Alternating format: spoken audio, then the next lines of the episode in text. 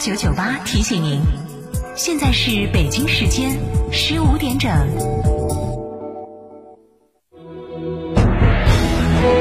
成都的声音，FM 九九点八，成都电台新闻广播。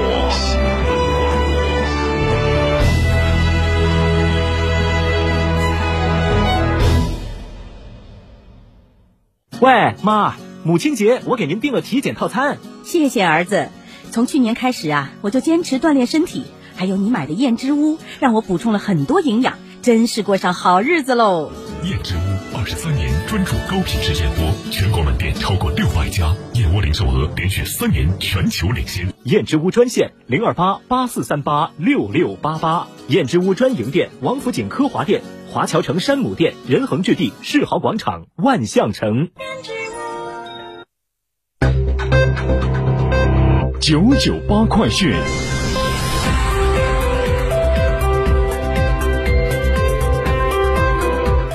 好，北京时间的十五点零一分，这里是成都电台新闻广播，一起来关注这一时段的九九八快讯。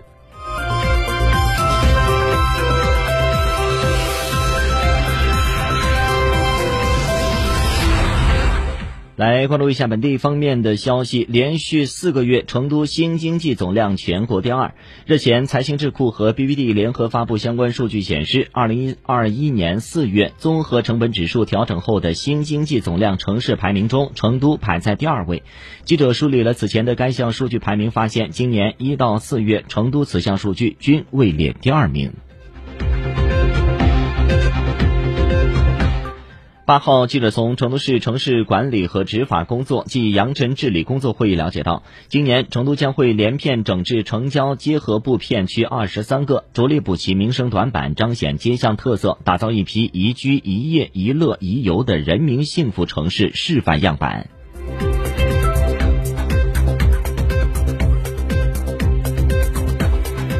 天府市民云官微的消息，八号天府市民云设置在线应用发布上线。设置在线涵盖社区管理、社区服务和社会参与三大功能。通过社区号和开放平台基础设施，设置在线以服务为切入口，让居民、政府以及各类服务主体共筑社区共建、共治、共享的治服治理服务繁荣生态。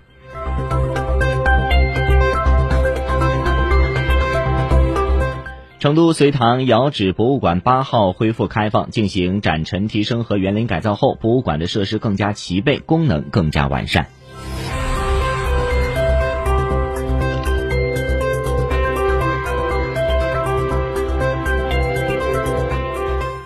记者从成都市发改委了解到，近日国务院办公厅印发通报，对二零二零年落实稳就业保民生、打好三大攻坚战、深化放管服改革、优化营商环境、推动创新驱动发展、实施乡村振兴战略等有关重大政策措施真抓实干、取得明显成效的二百一十六个地方予以督查激励，相应采取资金、项目、土地改革先行先试等三十项奖励支持措施。其中，我市温江区、四川天府新区榜上有名。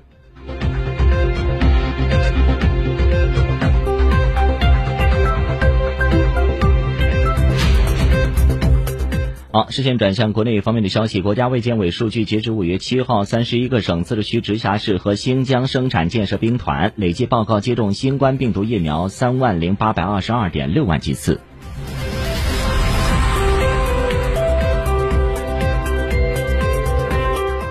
国家网信办开展“清朗”系列专项行动，严厉打击网络暴力引发网络粉丝群体非理性发声、应援等的行为。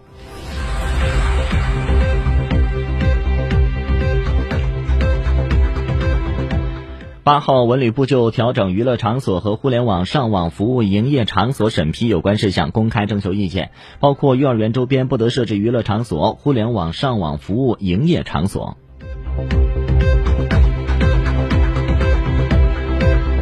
国家人力资源和社会保障部八号宣布，二零二一年百日千万网络招聘专项行动启动，专项行动将会持续到八月十五号，预计提供就业岗位超过千万个。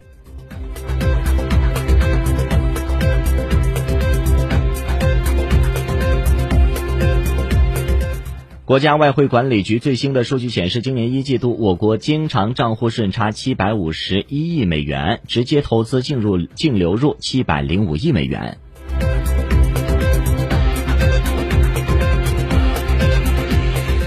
近日，浙江杭州富阳野生动物世界三只金钱豹外逃，目前已经找回了两只，搜捕工作仍在继续当中。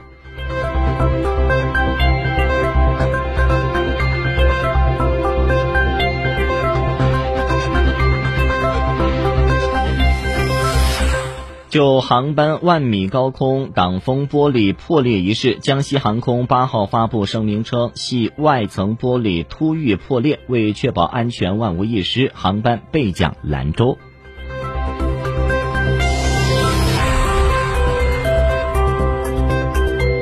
针对网传地铁安检员泄露乘客隐私一事，广州地铁通报称，已经解除与涉事人员的劳动合同，并将其移交当地警方处理。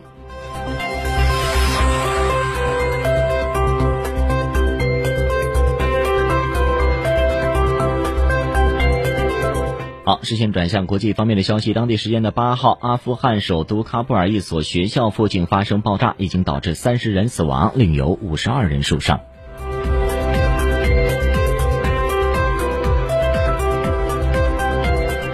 来看一下印度方面，根据印度卫生部八号公布的数据，过去二十四小时，印度新增新冠肺炎确诊病例超过了四十万例，连续十七天日增超过三十万例，单日新增死亡病例首次超过了四千例。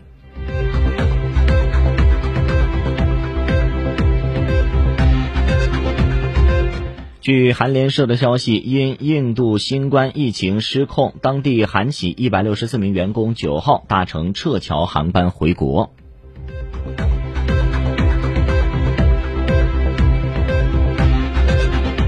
东京奥组委主席七号表示，由于日本多个地区疫情持续恶化，国际奥委会主席巴赫原计划在本月中旬对日本的访问可能无法进行。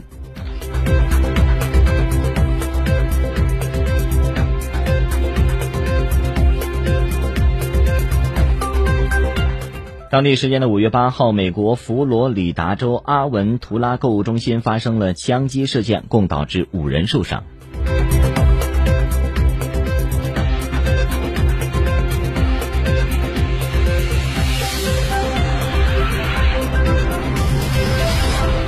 法国阿尔卑斯山区本周接连发生雪崩，目前已经造成十二人丧生。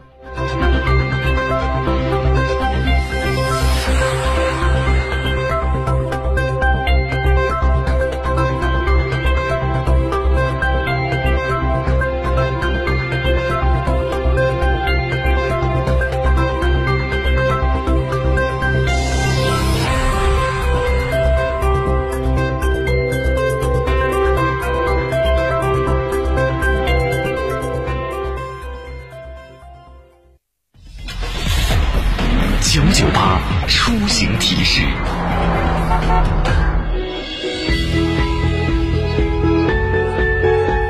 好，出行提示继续来关注天气方面的信息。根据成都市气象台发布的气象信息显示，呃，今天上午十一时的时候，全市的均温呢是在二十六点七度，较昨天是上升了二点一度。预计呢午后呢，成都市的天空状况和上午差不多，夜间呢有阵雨或雷雨来袭，西部山区。